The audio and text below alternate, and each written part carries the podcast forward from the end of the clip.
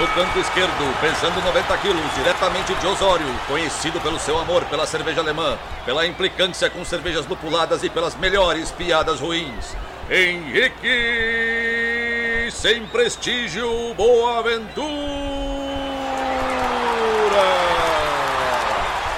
No canto direito, pesando 73 quilos, diretamente de Iraí, o príncipe do azedume, confeiteiro das pastry stouts, senhor das cajuminâncias, Estevão Careca Quitó.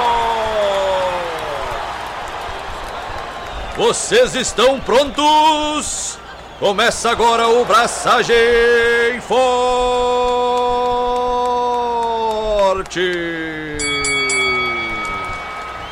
E aí, galera, Estevão da Suricato aqui. Alô, Loite, Henrique Boaventura, e chegou o dia de falar de caracu, xingu e Não, outras coisas não. doces. Caracu Sim. não é não é tropical stout? Não sei, acho que não, hein? Caracu- Acho que é não, stout. mano, caracu nunca teve lactose e, e coisas parecidas. Sweet stout não precisa ter lactose. Ah, tá, então qualquer stout doce Beleza, é, acabou o programa. é sweet stout.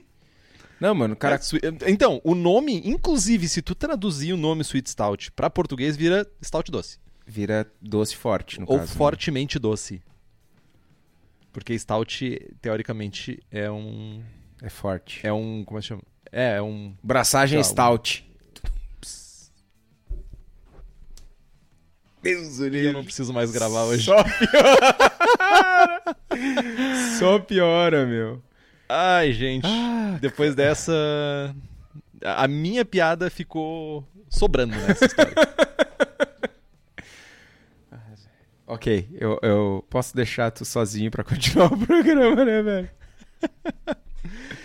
então, episódio 120. Olha, 100 quando chega nesses números mais redondos, mais cajuminadinhos, assim, eu começo a refletir. Automaticamente fiquei pensando assim: 120 programas depois, né?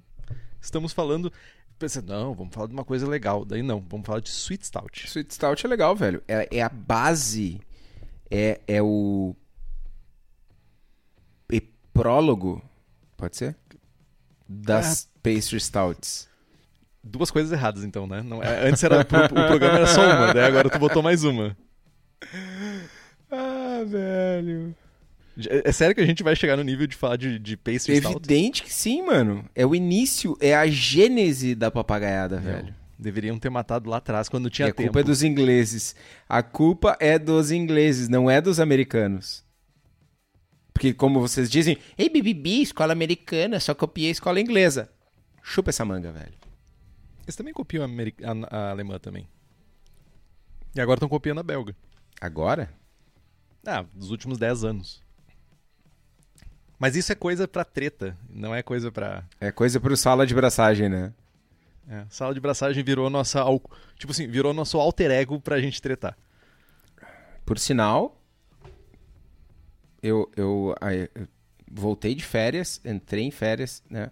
Férias. Férias de empresário, né, meu? é cinco dias de férias com feriador no meio. que merda. Bom, enfim, tirei uns dias de folga. O programa foi editado, voltei, tipo, 429 menções no Instagram e, e Facebook, e, tipo, não consegui comentar, responder, fazer nada, praticamente. Voltei num mau tempo ferrado na empresa. Mas episódio anterior deu, deu uma repercussão legal aí. Cara, eu só vi os estouros. Tipo assim, sabe, sabe quando tu tá sentado assim, tipo, agora eu sou de uma cidade próxima da praia, né? Aí tu tá sentado nos fundos de casa e tu tá vendo o temporal lá no fundo, sabe? Aquele- Aqueles, aqueles, aquelas trovoadas bem distantes, assim, só chega um, um eco, assim, sabe? Foi mais ou menos isso, assim. Foi chegando, foi chegando. Ou seja, fizemos a nossa parte. Alguma coisa precisava ser dita e não era dita e a gente botou pra fora. Ah, e cara, eu acho que o mais importante é a gente falar sobre o assunto, né? A gente tá aqui pra falar sobre coisas, o Sala de Braçagem é pra falar sobre coisas ah, debatíveis, digamos assim, né? Que não é tipo. respeitosamente deba- debatíveis. Mano, mas é isso, é, é debater não é. Não é tretar. Ha. Né? Teve gente mordida? Certamente, certamente teve gente que. Um abraço pra vocês que se morderam, porque não, não foi direcionado pra ninguém. É, mano, né? Como é que é? Bateu, doeu, pega que é teu, velho. É, essa frase é bem, bem, bem bonita, assim. né? Mas, tipo, Funciona, mano. foi extremamente importante, eu acho, porque movimentos aconteceram, movimentos estão acontecendo, chegou algumas informações pra mim legais do tipo a, a Serva Brasil já está discutindo sobre isso, tem pessoas olhando pra isso já, já, já está em pauta, ou seja, era uma coisa necessária, era uma coisa a ser discutível, estava faltando alguém tacar fogo no parquinho pra ver o que ia acontecer. Parabéns, parabéns, Henrique. Parabéns. Parabéns pra nós. Eu, eu, você, não sei se vocês sabem que Estevão é um admirador ávido de Tolkien, né? E aí eu fiquei imaginando Kitozinho com uma bomba, tipo um Uruk-hai, correndo em direção à muralha. E a muralha é a cena cervejeira caseira. Sérgio, já sabe o que fazer, tá? Ah, sticker. E Kitozinho correndo com a bomba e jogando, se jogando assim dentro da muralha e disse assim, ó, bomba, exploda. Enfim. Mas me diz aí, Kitozinho. Mas nem só de treta a gente vive, mano. Não, a gente vive de coisa boa. Inclusive, eu gostaria de ouvir as coisas boas. Vamos ver se tu vai falar uma coisa boa que eu tenho pra falar. Então, mano. Férias. Foi bom tirar uns dias afastado do trampo. Sempre. Sempre não, porque, né, fazia alguns anos, mas é bom. E. Mas, né, ninguém quer saber do- dos meus rolês eh, durante o meu descanso. Acabei de fazer uma live com o pessoal da Auripatia. Eh, amanhã, dia 23 de outubro de 2021, a gente lança ah, uma serva que é. Cara, é meio papagaiada. É uma. Meio. Meio. É uma Amber Saison. Ou uma ceva com uma base de Bière de Garde, fermentada com levedura de Saison, refermentada com brete em barrica de carvalho francês. Que no fim das contas tem um caráter sensorial que lembra uma Old Bruin. Como é que é aquela palavra em alemão? Papagai? É, não sei, mas né, é, tipo, Der Papagai. não é, não é um negócio ah, completamente fora da curva, tá ligado? No sentido de ter, sei lá, suspiros e batata frita e 7 quilos de lactose por grama, por litro, por, tipo, é mano, é uma, é, no fim das contas é, é uma Old Bruin. Ou há uma serva que lembra. Tipo, não é, não é algo que, mano, os, fa- os caras fazem isso há 200 anos. Old Reuter. Seria isso, então?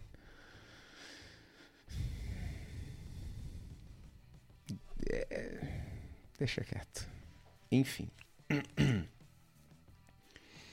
E A, a- a cervejaria fica em Monreuter. Só ficou explicando a piada. ficou ficou a, a Cíntia tá tava na live falando, né, Saison e um coraçãozinho, e agora base Saison já basta, já quero.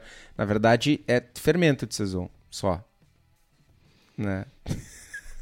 Tu, Mas- é, tu fez com, com o Rustic. Rustic.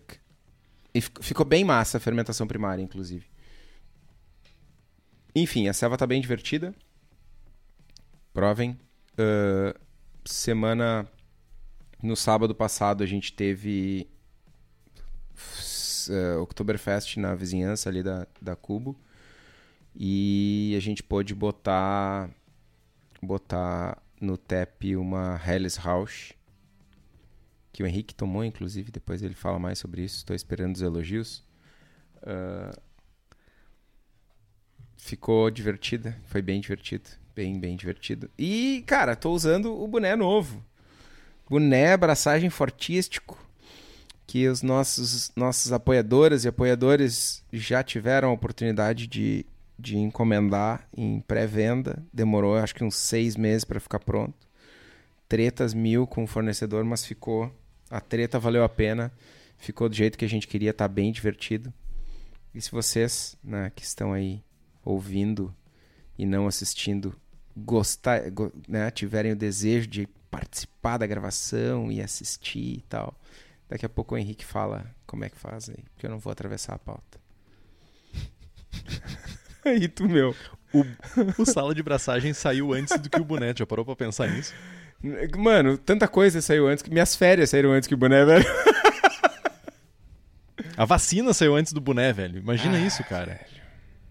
Tá, meu. Que me, mundo Me maluco. fala aí do, da tua semana e teus últimos dias, como é que tá os teus dias de férias? O Estevinho só pensou no lado da cerveja, né? Tipo, ele me encontrou. Depois de não sei quantos. de Um ano e meio a gente sentou numa mesa, na mesma mesa, inclusive, com uma- um certo distanciamento, e a gente tomou uma cerveja. Cada um no seu copo, cada um na sua distância, sem cheirar o copo um do outro, sem provar a cerveja um do outro, porque não. Isso é coisa do passado, não existe mais esse rolê de compartilhar copo. E fui lá, fui nessa. Fui marcar presença com Estevão na Oktoberfest da firma tomar uma Fest Beer, tomar uma Helles Rauch, que tava maravilhosa, e umas papagaiadas, ó. Uns rolês de, de- Como é que era o nome daquele bagulho que eu tomei? Como é que era? Sweetlicious. Sweetlicious e a Shake Nada. Ah, pois é, teve o lançamento das papagaiada Master. Esqueci disso. É. Meu, quase tive que segurar o copo, porque o bagulho queria voar de tão papagaiado. É nesse nível o rolê, assim. Não.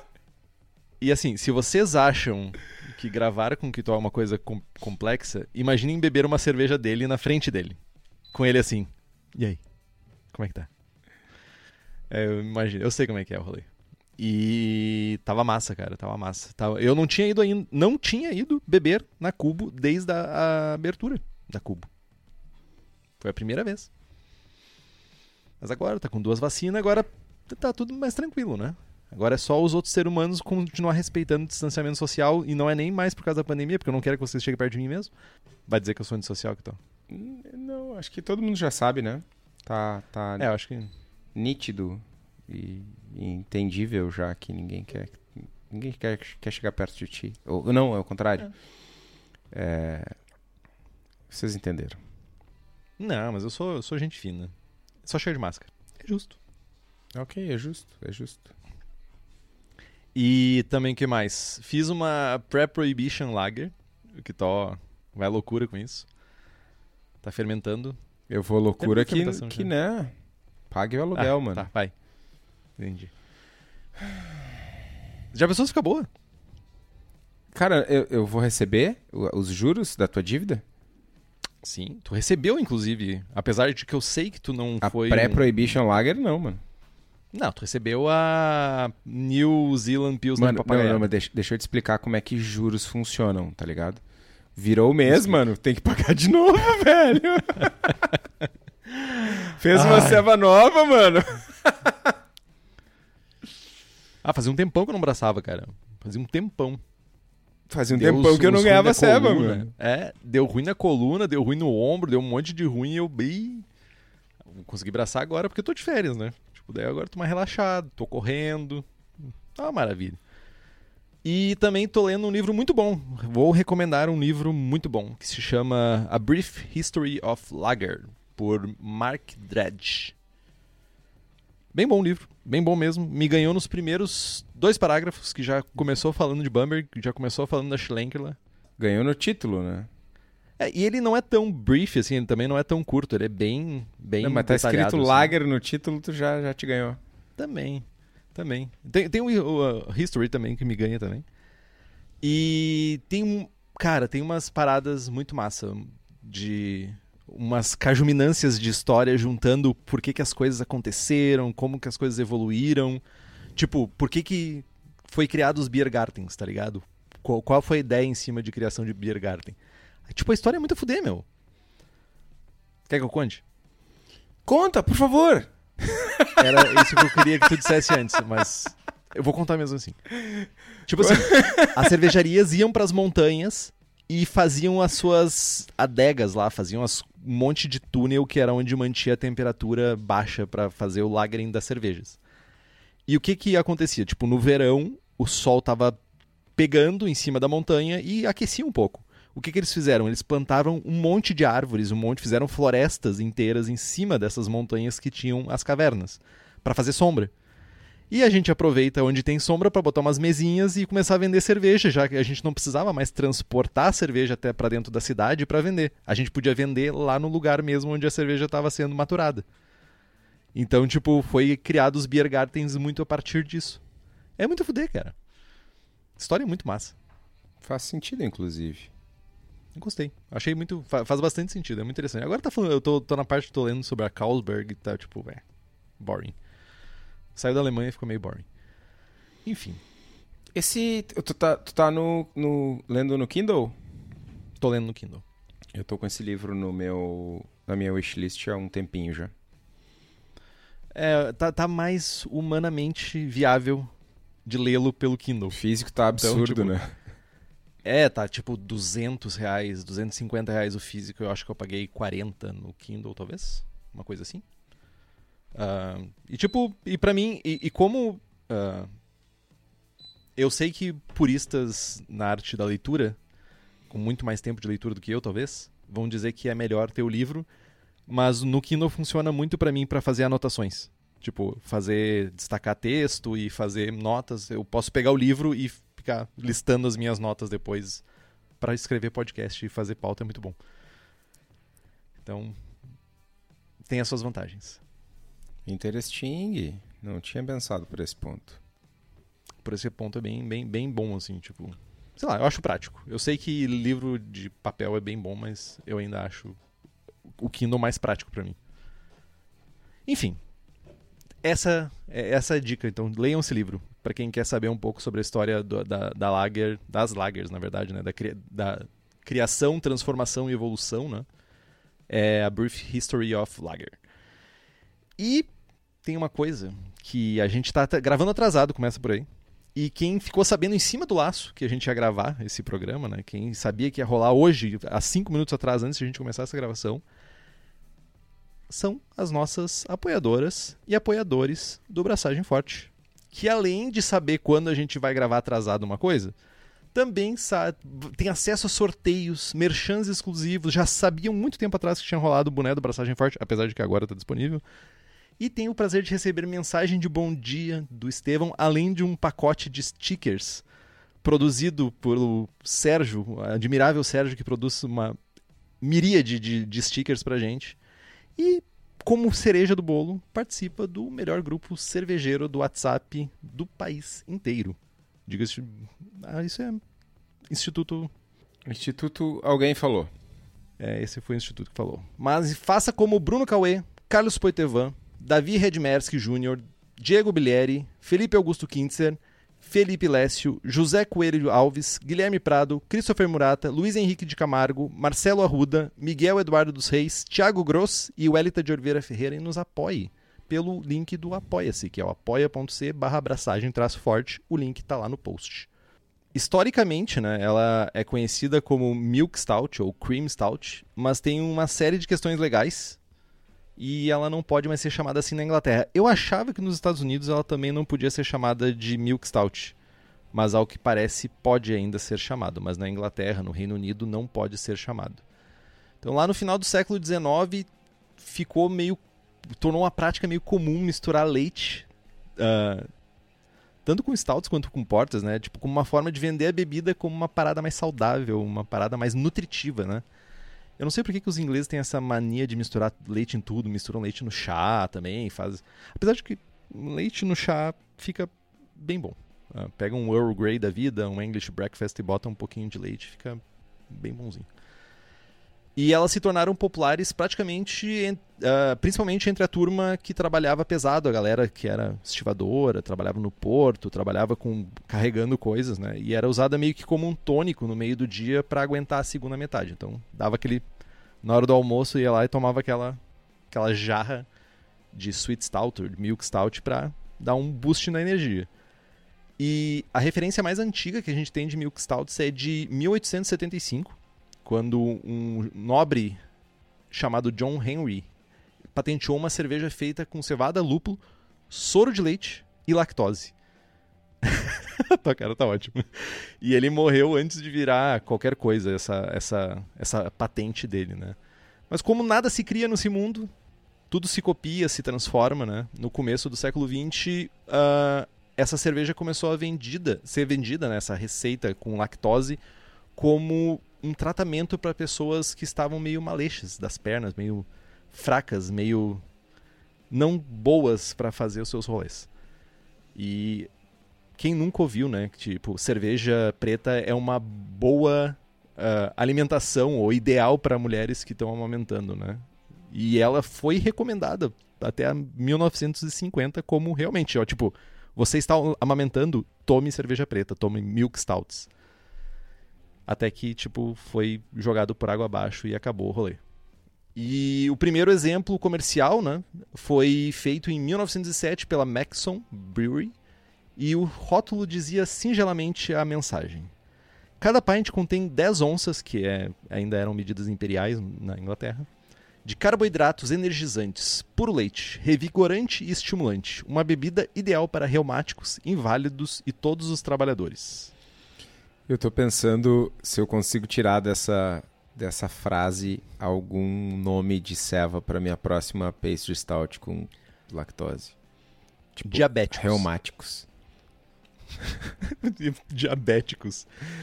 Ah. Tônico revigorante, tu podia botar esse nome. Mano, é...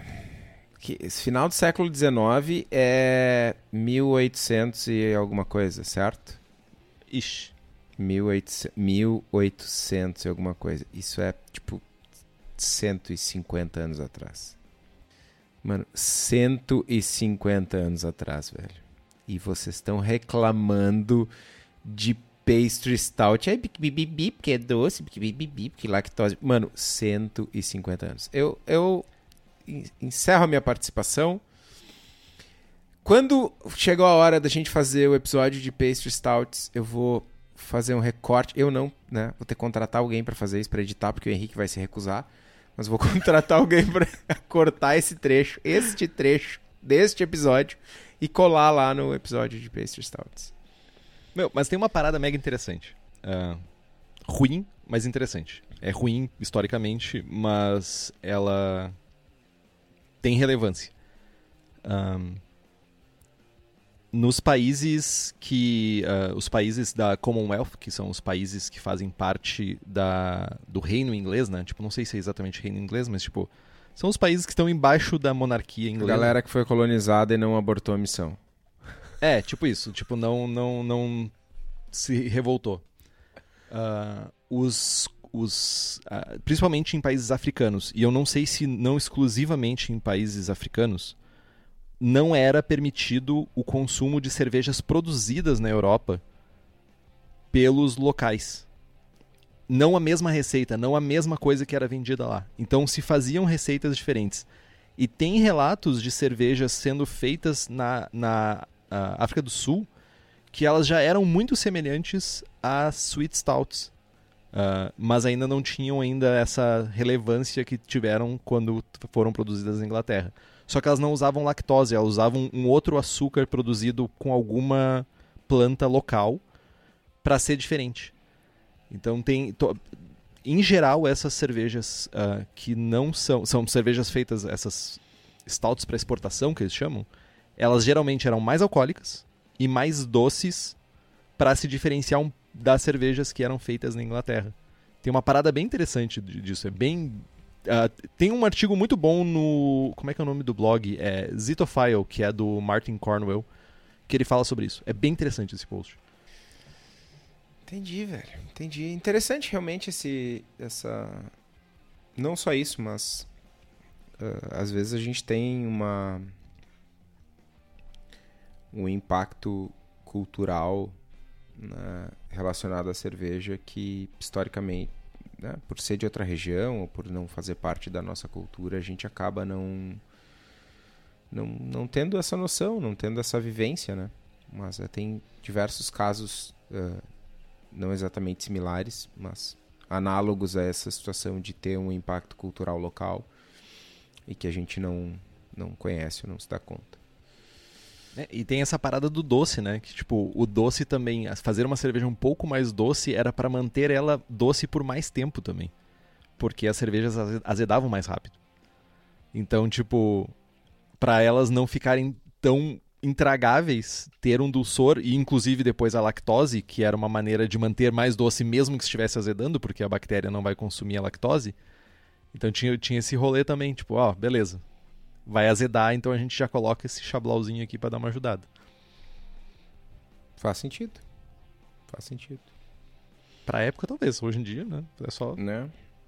Bom, falando em hoje em dia, segundo o BJCP, o estilo é o 16A Sweet Stout. É uma ale muito escura, doce, com corpo cheio, moderadamente torrada e que pode sugerir café com creme ou expresso adocicado. Expresso adocicado é sacanagem, né? expresso adocicado. É tipo. Sem comentários. Para as pessoas que falam aí, porque não sei o que, porque vocês não questionam o BJCP, porque tá aí, ó. Né? BJCP também faz coisas erradas. Eu questiono. Tem bastante coisas não tão certas historicamente no, no BJCP. Mas a gente não pode ter essa discussão agora. É melhor ter quando alguém me colocar para dentro para revisar isso do BJCP. Ah, bom, na aparência é uma cerveja de cor uh, que vai de marrom muito escuro a preta. Pode ser opaca, mas se não, né, ela pode ser límpida, deve ser límpida. Colarinho cremoso de bronzeado a marrom. No aroma, ela tem um aroma moderado de grãos torrados, às vezes com nota de café e ou chocolate. Uma impressão de dulçor como creme frequentemente existe. É, o frutado pode ser de baixo moderadamente alto, de acetil de baixo nenhum, aroma de lúpulo de baixo nenhum, com notas florais ou terrosas. No sabor, sabores de grãos, maltes escuros, torrados, com café e ou chocolate vai dominar o paladar.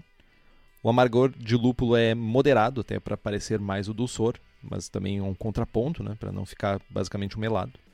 O dulçor é de médio a alto e provê um contraponto ao, café, ao caráter torrado e ao amargor de lúpulo, e persiste no final.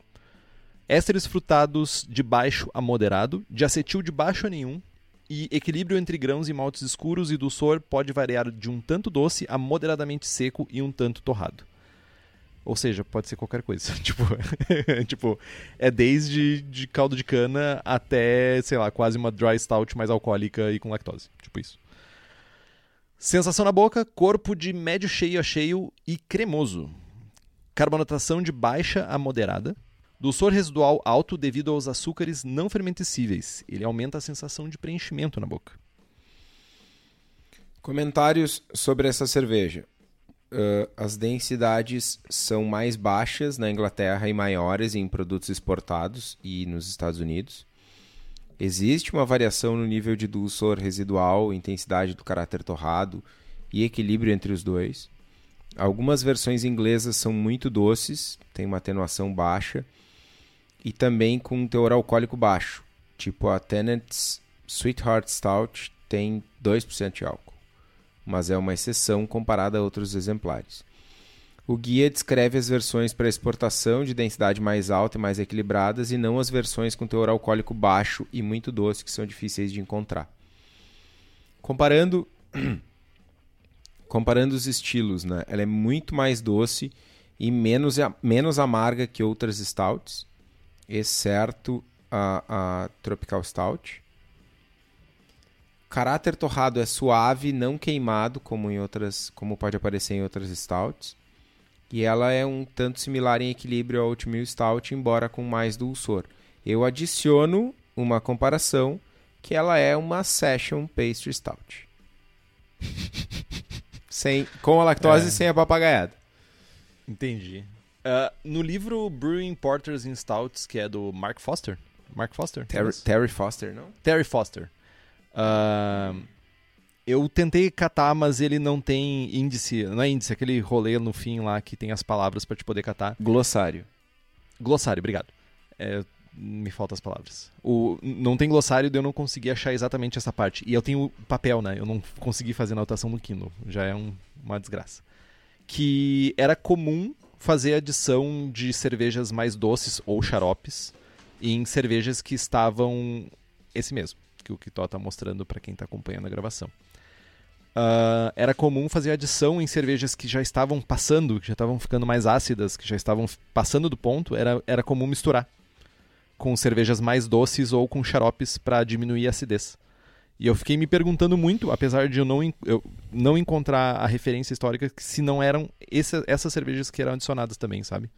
Para dar uma equilibrada. Talvez. Cara, Faria sentido na minha cabeça.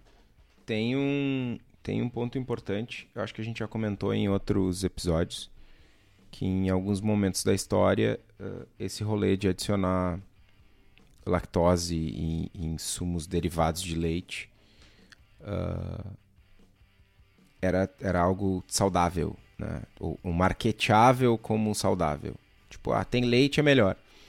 E aí tem casos, eu, cara, eu preciso achar essa informação de novo. Talvez seja até no, nesse livro aqui. Em algum lugar eu li que os jovens botavam tipo meio por cento de lactose só para dizer que tinha e marketear a cerveja saudável com lactose. Eu acho que é nesse, é nesse livro aqui. É nesse aí mesmo. É nesse. Então a gente pode ver, observar que, né, se fazia papagaiada desde, do, desde o século XIX e se fazia uh, marketing nojento desde então. Né. Mas estatísticas, então, IBU de 20 a 40, pasmem, SRM de 30 a 40, densidade inicial de 1044 até 1060, densidade final de 1012 a 1024, teor alcoólico de 4 a 6%. Exemplos comerciais: Mackelson's XXX Stout, Marston Oyster Stout, Samuel Adams Cream Stout, Caracu da Abimbev, abraço Chico Milani, e Xingu da Heineken. Olha, vejam só. Tá errado isso, mano. não tá não, meu. Tá errado, velho. Caracu não, até tá lager errado, é, gente... velho. Xingu se pá também. Meu, é de baixo nenhum. Tá, mas não é. A contribuição de uma levedura lager não é só éster, não éster, tá ligado? É... Não vou entrar nesse rolê agora. Meu, não, não vamos não entrar nesse rolê. Não mas... vou entrar, mas que tá errado, tá. São, são consideradas sweet stouts. Cara, sweet stout. Quem considerou, considerou errado, velho. Stout. Tudo bem. Eu não escrevo as regras. Eu só faço um podcast replicando elas. Tô revolts. ah, mano, por sinal, tomei uma. Não sei se eu devia falar isso. Azar! Tô grumpy hoje, vou falar. Fui almoçar. Saí pra almoçar. Na vizinhança. Sentei no restaurante. Olha, tem ceva. Vou tomar uma lager. Né? Tava quente. Tomar um copinho de lager. Lager. Tava só lager escrito. Né? Eu imaginando, lager. eu imaginando vir uma American Lager, né? Uma ceva clara, teor alcoólico baixo, límpida.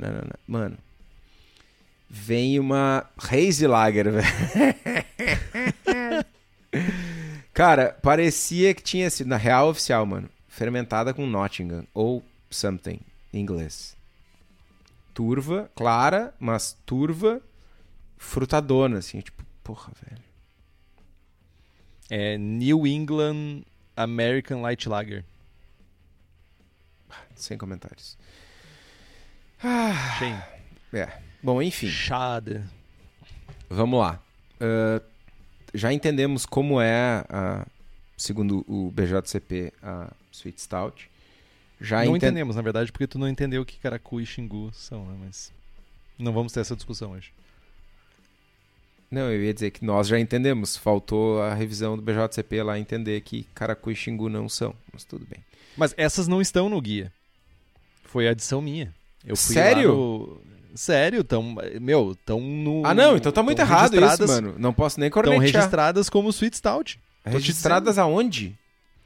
na, no, no oráculo maior de guias de cerveja, Untapped. Ah. ah, mano. Tá. Olha só, pessoal. Papagaio. Untapped, velho. Meu, só vai. Aceita que dói menos. Vá, perdi o respeito. E, e era bem pouco, tá? Mas fique só que fique registrado. o nível já tava baixo, mas puta que pariu, não precisava chegar nesse nível, né? Bom, para fazer uma, uma Sweet Stout, a gente vai precisar de maltes, né? Malte Pale Ale de qualidade e de preferência em inglês como malte. Eu, eu, tô, eu só tô esperando chegar na parte do, da levedura. Levedura Ale de preferência inglesa, mas pode ser lager. No caso da Caracu e da Xingu. que, que lixo. Bom, malte pale de qualidade de preferência inglês como malte base. Primeira pergunta, né? Será que precisa realmente ser inglês? Né? Maltes pale ingleses geralmente são levemente mais escuros e com caráter mais rico. Né? Só que a gente está falando de uma cerveja que tem uma cacetada de outros maltes, tem uma cacetada de contribuição uh, uh, sensorial de outros maltes. Então, né? não os puristas, os Henriques da vida vão querer usar Merisotter, mas eu, eu argumento que a gente pode né, aí usar maltes especiais e sobrepujar a característica sensorial do malte base que deveria girar em torno de 80% do grist. Que tu tá te rindo aí, meu? É um poliglota. Ah, os ma maltes especiais compõem o restante do grist, né? Torno de, em torno de 20%. Né? E a gente uh, precisa aí para criar um caráter de dulçor e caramelo de 5 a 10%, por, 10 de maltes crystal né? entre 40 e 120 love bond até uns 10% de maltes torrados, como malte chocolate, carafas 1, 2, 3 ou até mesmo cevada torrada. Usar uma mistura desses maltes é uma boa opção, né, para não deixar um caráter eh, de malte torrado unidimensional. Lembrando que esses maltes variam bastante de maltaria para maltaria, né, é importante ter, ter, essa, ter esse cuidado. Quando a gente fala de lactose, algo aí em torno ou até 10% é razoável. Um ponto importante da lactose é, é que a gente né, recomenda utilizar ela no início da fervura para garantir que ela seja bem incorporada no mosto, né, antes mesmo de começar a aquecer, para que tenha uma diluição boa. Lactose não é tão problemático assim quanto outros açúcares, tipo maltodextrina, mas ainda assim vale a pena iniciar iniciar a fervura já com a lactose, porque quando a gente adiciona a lactose, dependendo da intensidade da nossa fervura, ela interrompe, aí tem uma queda de temperatura, enfim. Né? Pode ser favorável, é favorável a gente adicionar antes. Né? Uh, ainda falando do grist, a gente pode adicionar malte de trigo para retenção de espuma, outros maltes para complexidade, mas lembrando que a receita já tem um dulçor residual e já tem lactose, então né, cuidado para não virar uma bomba de açúcar eu ia reforçar a questão dos maltes torrados, tá? Uh, muito naturalmente a gente vai pro software quando a gente está fazendo a receita e a gente pega já o padrão, né? Pega cor padrão, pega tudo padrão que está lá, porque é mais fácil, a gente não revisa. E a gente tem muito relato de galera no, no grupo de apoiadores ou até de pessoas uh, que fazem cerveja e comentam com a gente, pá, ficou um, muito intenso, ficou um caráter que eu não gostei, ficou ácrido. É ácrido? Acre. Vai lá, quando for fazer a compra, pergunta qual a cor desse malte, qual é o EBC, qual é o, o, o nível dele. Por quê? Com isso, tu vai ajustar a tua receita e tu vai ver que muda drasticamente quando tu faz os ajustes corretos, assim. Tipo, vou dar um exemplo. Uh, eu acho que o Carafa 3, se eu não estou enganado, no Brewfather é tipo mil, uh, mil, mil alguma coisa? Mil EBC? ou meu SRM, não me lembro agora. EBC. EBC e quando eu comprei o malte, ele era tipo 700, talvez, alguma coisa assim. Tipo, é uma diferença bem drástica assim. Então, tipo, tu pode ficar com uma cor mais alta ou mais baixa de acordo com o lugar que tu compra, né? E também uma parada mega importante é hum, cuidar para não fazer as substituições indesejadas. Que é aquela pessoa que vai lá e pede assim: "Ah, não. Eu quero 200 gramas de Carafa 3 Special, Special B. É, eu quero malte Special B. E a pessoa manda qualquer outra coisa dizendo assim, não, não, é, não tinha Special B. E a gente vai fazer uma... A gente substituiu por uma coisa muito semelhante aqui disso. E não tem coisa semelhante a Special B, tá ligado? Não tem. É isso.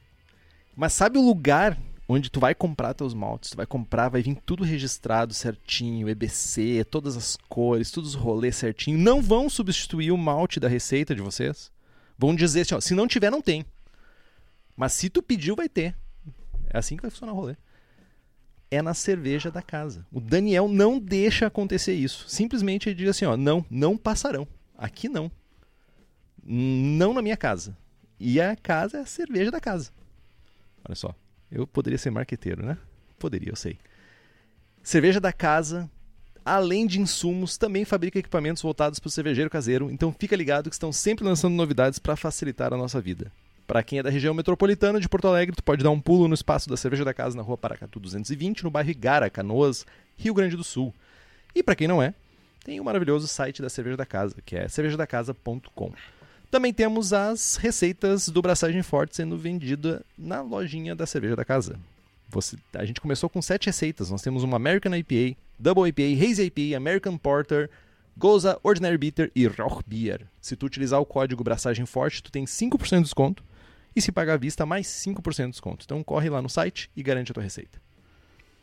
Cara, antes da gente avançar para a mostura, o, o Felipe no chat faz uma pergunta bem interessante a respeito do exemplo que tu deu dos maltes. E, uh, se o malte vier com cor inferior, como no caso de vir com 700 EBC, o ideal para chegar em 1000 seria adicionar quantidade maior do malte ou complementar com outro malte de maior intensidade? Tem uma, isso é um ponto importante. Qual é o objetivo? É sabor ou é cor, por exemplo? Ah, eu quero só dar cor. Se é só dar cor, aí tu vai, tu pode só adicionar uma quantidade um pouco maior para te fazer o ajuste de cor. Agora, se tu quer adicionar sabor, dependendo de qual é a diferença, tipo, sei lá, vamos, vamos pensar assim. Eu sei que é um péssimo exemplo, mas cevada torrada e vai substituir por ca carafa 1. Tipo, são sabores diferentes. São são gamas diferentes de sabores, são diferente. Mano, é diferente, ponto. É, diferente.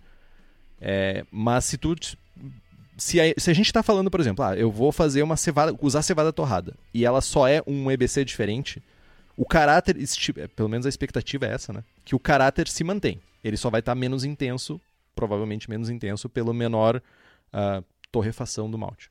Então a, a sugestão sempre é adiciona mais. Respondi?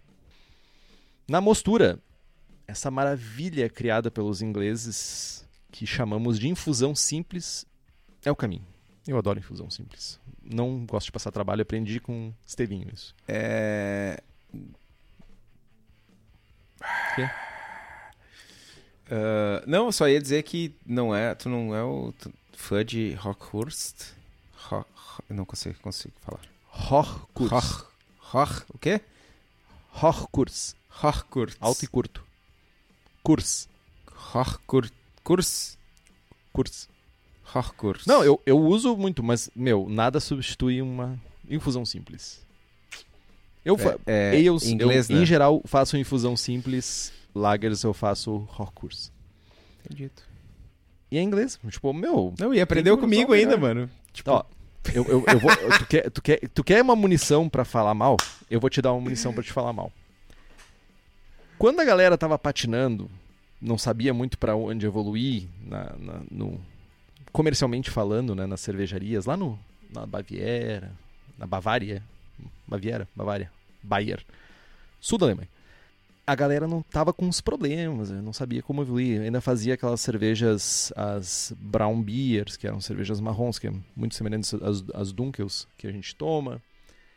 Eles foram para Inglaterra para aprender técnicas de malteação, técnicas de uh, de mashing, de fazer mostura. Foram para lá. Então, tipo, tem um aprendizado aí. E depois, depois, ora vejam só, depois eles foram lá na Baviera, Bayer, sul da Alemanha, e levaram levedura e daí tem esse boom aí das lagers, Carlsberg da vida, Heineken e etc, porque foram atrás das leveduras isoladas. Isoladas não, né? Uh, lagers. Então, tipo, te dei mais um pouquinho de munição agora. Mas qualquer coisa entre 66 e 68 graus funciona e funciona bem. Lembrando daquela regra que Pai Jamil nos deu, que é cepas mais atenuantes, temperaturas mais altas, menos atenuantes, temperaturas mais baixas. Tem dúvidas? Comece em 67 e vai ajustando a tua receita para ver como é que ela brilha.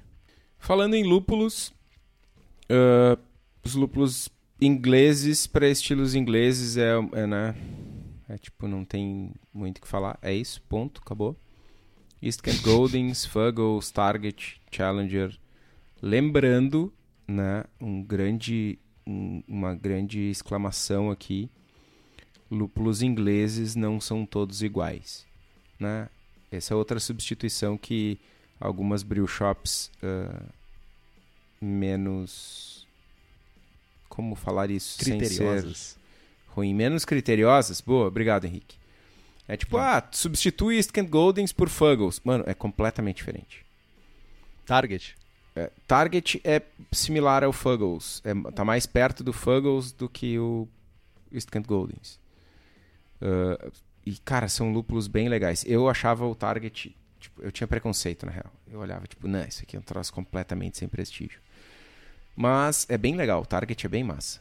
Mesmo. Eu, tuas propagandas têm feito eu ter vontade de usar ele. Aí, ó. Viu? Nem só de papagaiada vive o Kitozinho, velho. Ha! Tu tem uma cerveja feita com ela, né? Com Uh, tinha. Cortei fora. Qual que era? Era a magrela do distrito. Troquei por Strata. Entendi. Ah, velho. Mas o Target é massa, meu. O Target é bem massa. Uh, pra, essa, pra, pra esse estilo, a gente pode mirar aí num BUGU entre 0.4 e 0.6. E adições bem tradicionais aí na casa dos 60 minutos. Né? Dry hopping uh, não faz muito sentido né, nessa cerveja, então não façam dry hopping, né, porque dá ruim. Né? Não, não é que dá ruim. A selva vai ficar melhor, provavelmente, mas não faz sentido pro estilo. Ah, e falando em dry hopping, cara, eu, eu só tenho uma pergunta. Eugênio, onde está você? Tem um livrinho, né, pra te procurar o Eugênio num, num, num campo de lúpulo, tá ligado? É, tipo isso. Mano, Hobbs Company voltou dos Estados Unidos com amostras e lúpulos novos e loucoragens da safra 2021. Né? Cara, não tem como falar de lúpulo, mesmo falando de lúpulos sem prestígio, ingleses, e não lembrar do Eugênio, não lembrar da Hobbs Company. Né? Quem traz lúpulos novos, selecionados, quem estava lá na gringa, lá nos Estados Unidos, fazendo seleção de lúpulos, fazendo seleção de lote, para trazer esses lúpulos diretamente das fazendas e dos moinhos independentes para cervejarias no Brasil, é a Hobbs Company. Caso vocês tenham interesse nos lúpulos da Hobbs, é só entrar em contato pelo site hopscompany.com ou pela página deles no Instagram. Fermentação. Boa parte do caráter dessa, dessa e de quase todas as outras cervejas inglesas vem da fermentação, né? um caráter de levedura, né? de éster. A grande maioria dessas leveduras ela atenua até 70% e uma pequena parte chega até a casa dos 80%. Né? Uh, importante que se for uh, usar um, uma carga muito grande de maltes caramelos, né, uh, é importante a gente mirar nessas leveduras que atenuam mais e não as que atenuam menos para também a gente não quer mosto mal fermentado, né? A gente quer uma cerveja com dulçor, mas ainda que seja legal de tomar, que não seja enjoativo. Pai Jamil recomenda White Labs WP006, que é o Bedford British. Nunca usei. Já chegou a usar? Não me lembro. Também. Mas a gente tem boas leveduras liofilizadas, como o S04 da Fermentes, ou até mesmo o Brew, que é o London, da Lallemand, que também serve muito bem para fazer esses estilos de cerveja. E além disso, nós também temos a English Ale, da, que é a Tech Brew 07 da Levtech, que vai, que é um Dodge também para fazer essas cervejas. Em geral, uh, fermentar na faixa dos 18 graus gera um caráter mais neutro e na faixa dos 21 um caráter mais esterificado. Começar em 19 graus é uma boa ideia e deixar subir alguns graus ao longo da fermentação, tipo 0,5 por dia uh, é um excelente caminho para a gente conseguir um caráter de ésteres legal, uh, pouco ou possivelmente nenhum de acetil e uma boa atenuação para essa cerveja que a gente precisa disso. Pode perguntar, então. Cara, eu tô numa tentação furiosa aqui para imitar a vozinha que tu faz, mas eu não, vou, eu não, não cederei à tentação. Venha, venha para o lado. Mas, vem a pergunta. Posso usar a levedura Lager? Segundo a Ambev e a, Heine, a Raikkonen, sim. Tá. Segundo alguém que eu respeite estilisticamente BJCP falando. não fala nada disso. BJCP não fala nada disso. Ah, mano. Meu, a Raikkonen e a Abimbev, tipo assim, meu, eles, o que eles têm? Eles têm um, um, um, balde do tamanho da minha casa de levedura, tá ligado? Lager. Por que, que eles vão botar eu no rolê, tá ligado? Eles vão botar lager, meu. Tá lá a levedura. Fermenta um pouquinho mais quentinho. Não dá, né? Eu sei, eu, eu não faria isso. Eu não faria lager. Porque, inclusive, tem um rolê, né? Que leveduras lagers, elas costumam atenuar mais do que leveduras ale. Tipo, per se já é um, um ruim na cabeça, né? Enfim. É. Não, só não. Não. Mas se você está aí se perguntando, ó, oh, onde comprar as minhas leveduras líquidas, seja inglesa, seja norte-americana, seja Bletch, o lugar é a Levitec, que além de nove tipos de Saccharomyces, tem oito tipos de bactéria, blends, bretas tradicionais, bretas isoladas aqui no Brasil, e para quem é profissional, a Levitec oferece consultoria e boas práticas de fabricação, controle de qualidade, montagem de laboratório, treinamento de pessoal e banco de leveduras. Entra lá em levitec.com.br e faz as tuas compras. A água para esse estilo não tem nada demais, não tem nada de especial, né? Mas como a gente usa muitos maltes escuros, né? É importantíssimo a gente garantir que a gente vai ter um pH de mostura na, numa faixa adequada e que o pH da cerveja final também não fique muito baixo. Uh, mirar aí num pH de mostura 5.6, um, um pouquinho mais alto, né? Um bom alvo. Né? Para a gente garantir que lá no final uh, a gente não vá ter um, uma cerveja um pouco mais ácida que vai trazer um pouco desse caráter acre do, do malte torrado e tal. Né? E, e uma relação cloreto sulfato 3 para 1 né? Vai ressaltar um caráter de malte aí. E, né? enfim, não tem muito lúpulo para fazer nada, na real. Né? Já na carbonatação, carbonatação baixa, de 1,5 um, um volu volumes, que é nada, né, praticamente. Uh, tipo, sei lá, água... Não, talvez eu esteja falando baboseira, mas é 1.4 é a água temperatura ambiente, não? É 0,8? 0,9? Whatever. 1.5 é nada. Continua sendo nada. é ideal para usar aquele sparkler para fazer uh, hand pump lá, tipo da é. beer engine. De um, de um e meio a dois volumes é, é de muito baixo a baixo, né? E esse estilo é um, um estilo que é candidato fortíssimo a ser servido em temperaturas mais altas, né? Algo entre 11 e 13 graus. É, então, esse lance da carbonatação compõe a experiência sensorial. Desafios dessa cerveja, uh, principalmente não ser enjoativa. É fácil transformar essa cerveja numa bomba de açúcar. E o caráter torrado sem ser exagerado também. E eu somaria não fazer bombas nas suas garrafas, bombas de mão. Porque tem a tendência, tipo, se tu tiver uma contaminação, alguma coisa, pode acontecer isso de, tipo, refermentar aquela lactose que tá ali, tem várias coisas que podem acontecer. Então, tipo, acho que é importante a gente ter cuidados extras. A gente é invase sempre é uma parte muito cuidadosa, mas principalmente nessas cervejas que tem de 1024, sabe? Vai ter um residual de dulçor. Se tu por acaso tiver uma contaminação por alguma bactéria selvagem e alguma coisa selvagem que coma lactose, tu pode ter um, um risco de uma granadinha de mão. Então muito cuidado. Mais um pouquinho de cuidado e mais um pouquinho de cuidado. E livros, Brewing Porters in Stouts, o que tu mostrou Origins, History and 60 Recipes for Brewing them at Home Today, por Terry Foster. Tá ali o que tô mostrando aí, que ele é o nosso. É, tipo, tá ligado no Faustão, ficava mostrando os livros no final do Faustão, assim. É tipo isso. E também tem o Stout, por Michael Lewis, que também são bons livros de referência. O Porter's Stouts não é, mano. Tá, o Porter, ó, vou dizer, o, o Brewing Porters and Stouts, ele é um livro legal, só que o ator, o ator, o escritor se leva muito a sério. E ele acha que ele é, ele é tipo a gente assim, ele se acha muito Não, piadista, mano, ele é tem umas tiradas meio velho. merda assim. Ele tem umas tiradas meio merda e Ah. tipo só isso.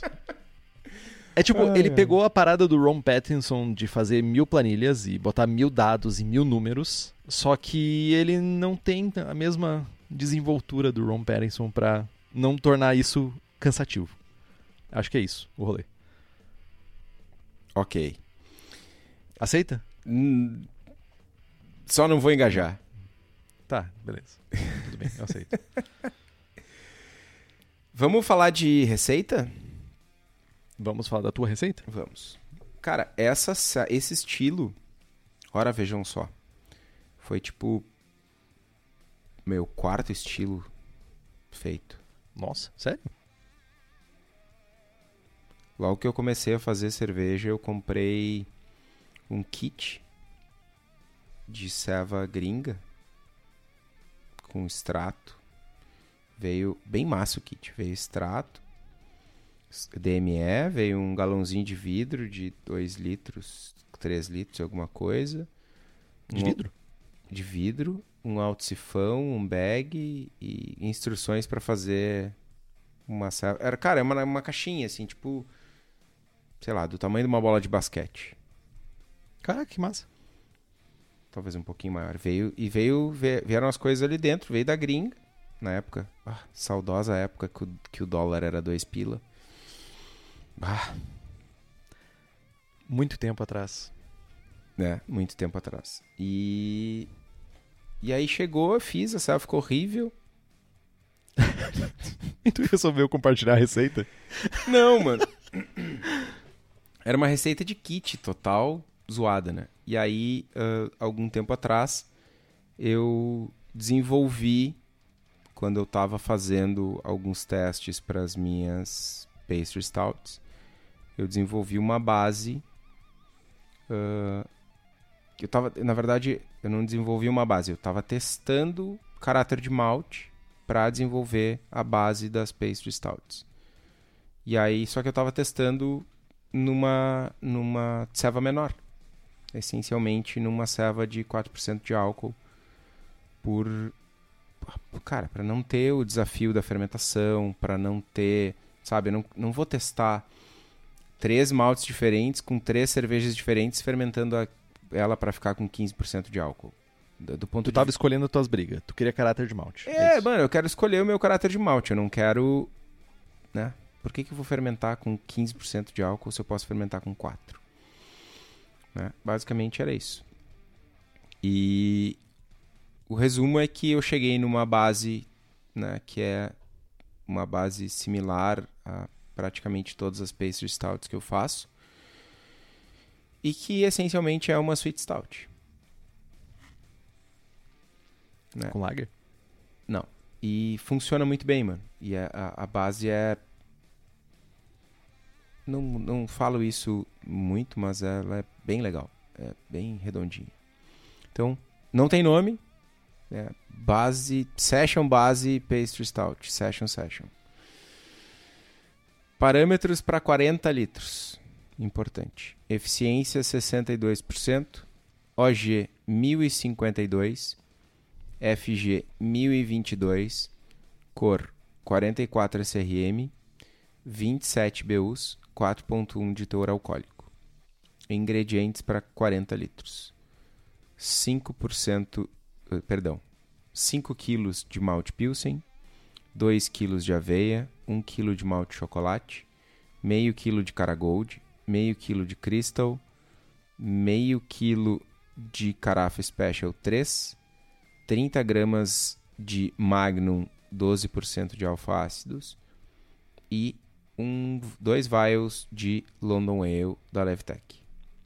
Processos: correção de água para atingir níveis mínimos de cálcio e magnésio e um pH de 5,6. Mostura em infusão simples a 69 por 60 minutos. Mesh out a 78 por 10 minutos. Recirculação por 10 minutos até clarificar o mosto. Fervura intensa por 60 minutos. Adicionar 1 kg de lactose e 30 gramas de magnum aos 60 minutos. Resfriar ao final da fermentação para 20 graus. Inocular a levedura.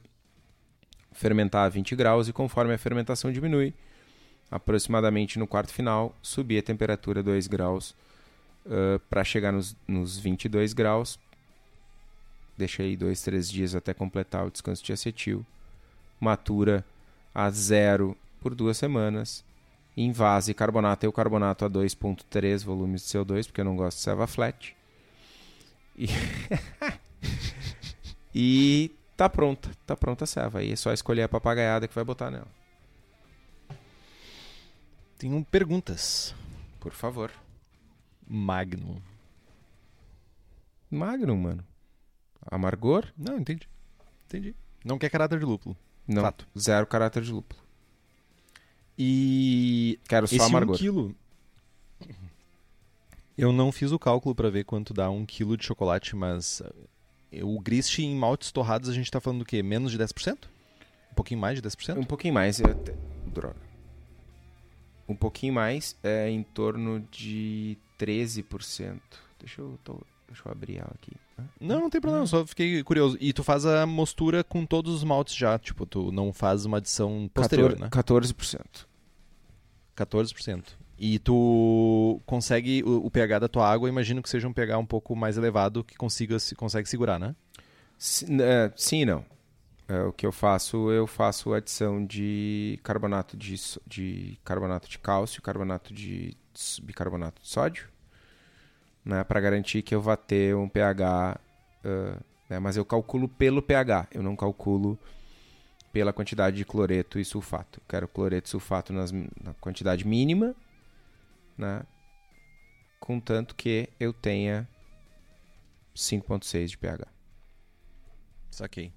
Não, porque tava pa- parece primeiro que eu achei uma, uma- o grist eu achei bem bem direto assim, bem interessante. É, apesar de ter Ah. seis maltes, né? Eu acho que cada um deles que tá ali tem um papel ah, importante. Assim, a malte base é malte base, aveia porque eu quero. ah, Extra. Eu quero. Cremosidade né, extra. Eu quero. que- eu- tipo, eu tô mirando. Lembrando que eu tô. né, isso é uma base de pastry stout que compartilha características sensoriais com uma sweet stout. Né? Eu quero toda essa cremosidade, eu quero todo esse corpo, toda essa sensação aveludada que a aveia também proporciona. Né? E eu não tenho uma base tão, tão nesse caso aqui, tão ah, doce. Não, não é 1054 FG, é só 1022, só Uhum. né? Então a aveia ajuda a proporcionar toda essa, essa esse aveludado na boca. Chocolate e carafa, por ter uma por querer uma característica eh, não tão unidimensional de maltes torrados. E dois caramelos também pelo mesmo motivo, para não ter um, um caramelo só. E eu fiquei também. Eu, eu sinto que a base ela funcionaria muito bem, lógico, com a, devido aos ajustes de densidade final, devido aos ajustes de mostura. Parece que ela funcionaria muito bem para uma oatmeal stout sem a lactose. Certamente. Inclusive, quando a gente fala de comparação de estilo de sweet stout e oatmeal stout, elas compartilham características. Né?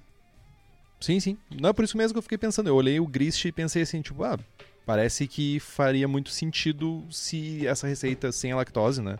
E como eu falei, com os devidos ajustes, fosse uma sweet stout, uma oatmeal stout. Sim, faz muito sentido. Interessante, meu. Eu tenho que abraçar esse estilo. Quem sabe eu não uso isso de exemplo. Tu tem que abraçar oatmeal. Não, eu tenho que abraçar. Oatmeal stout, sei lá, foi, sei lá, a quinta ce- cerveja que eu fiz na vida. Tipo, Tá aí, eu mano. tenho que abraçar. Tá aí uma dica importantíssima pros nossos ouvintes, apoiadores, que estão na cruzada leiteirística para fazer todos os estilos BJCP. Faz essa ceva, essa mostura, Lá vem, papai. Ferveu. Tira um pouquinho. E tira outro pouquinho. Aí adiciona a lactose e. né, No primeiro pouquinho, ferve, lupula separado, sem a lactose, faz a oatmeal stout. No outro pouquinho, ferve mais horas até aumentar a densidade e faz uma pastry stout e bota lá em experimenta ou alguma coisa. Então dá pra fazer três em um. Meu chapéu, meu chapéu. É o mestre da papagaiada. Mestre da leiteirinha, no caso, né? Né, mas é papagaiada, né? O Chico Milani pergunta se todos os maltes desde o início do mesh. Sim, todos os maltes desde o início, do mesh. Porque aí eu com isso eu consigo calcular as adições de sal, de sais no caso, né? Para eu ter um, um pH de mostura e um pH de cerveja final já alinhados, né? Se eu não coloco o malte torrado no início, eu tenho um pH de mostura, coloco o malte torrado depois, meu pH baixa, eu tenho que corrigir de novo depois. E aí essa correção é tipo. Eu tenho que inventar a correção. né? Tem que ser um negócio muito mais tentativa e erro. Temos uma receita. Eu, eu tenho que abraçar esse estilo, mas eu tô postergando muito. Eu vou, eu vou fazer uma Dark Mild pra propagar a levedura e daí eu vou fazer ela. Daí eu vou, vou dar ali. Faz pouco, tá? Eu sei, porque, tipo, não, não vai, não vou tomar, não vou. Então, e tipo, tu não. Tu, tu me der 20 litros, eu não vou tomar também. Se eu te der 10 litros, não toma, é isso? Cara, se tu me der 10 litros de Keush, eu tomo. Se tu me der, não, né? Mas, Se cara- tu me deve. Co- Convenhamos, não é uma cerveja pra ter um tap, tá ligado? Não é. Não, eu acho que não. Tipo Cara, assim, sabe? Tipo, che- chega em casa, vou. Não. É isso então. Essa é a resposta do programa. É uma boa receita pra se fazer, pouca quantidade e não é pra ter um tap. É isso? É isso que tu tá afirmando? É isso. E p- pra quem é de cervejaria aí que tá ouvindo, façam latas ou garrafas. Pouco chopp. Chopp. Chopp. Chopp, mano. Então é isso. É isso. Compre os livros que estão no post, nós ganhamos uma porcentagem, você não gasta um centavo a mais por isso. Compre também as camisetas do Braçagem Forte na nossa lojinha, que também tem o boné agora. Olha só. O link tá lá no site. Curta nossa página no Facebook, nos siga no Instagram e assine o feed pelo nosso site. Estamos também no Spotify, Google Podcasts e Deezer. Se você gosta do programa e quiser fazer um review no iTunes ou no seu agregador de podcasts favorito, isso é muito importante para nós. Compartilhe os episódios com seus amigos, tem dúvidas, sugestões de pauta, críticas, quer anunciar sua empresa ou seu produto. E-mail para contato@abraçagemforte.com.br ou mande uma mensagem para nós no Facebook, no Instagram, seja lá onde for. É isso que tô. É isso. Braçagem forte. Braçagem forte.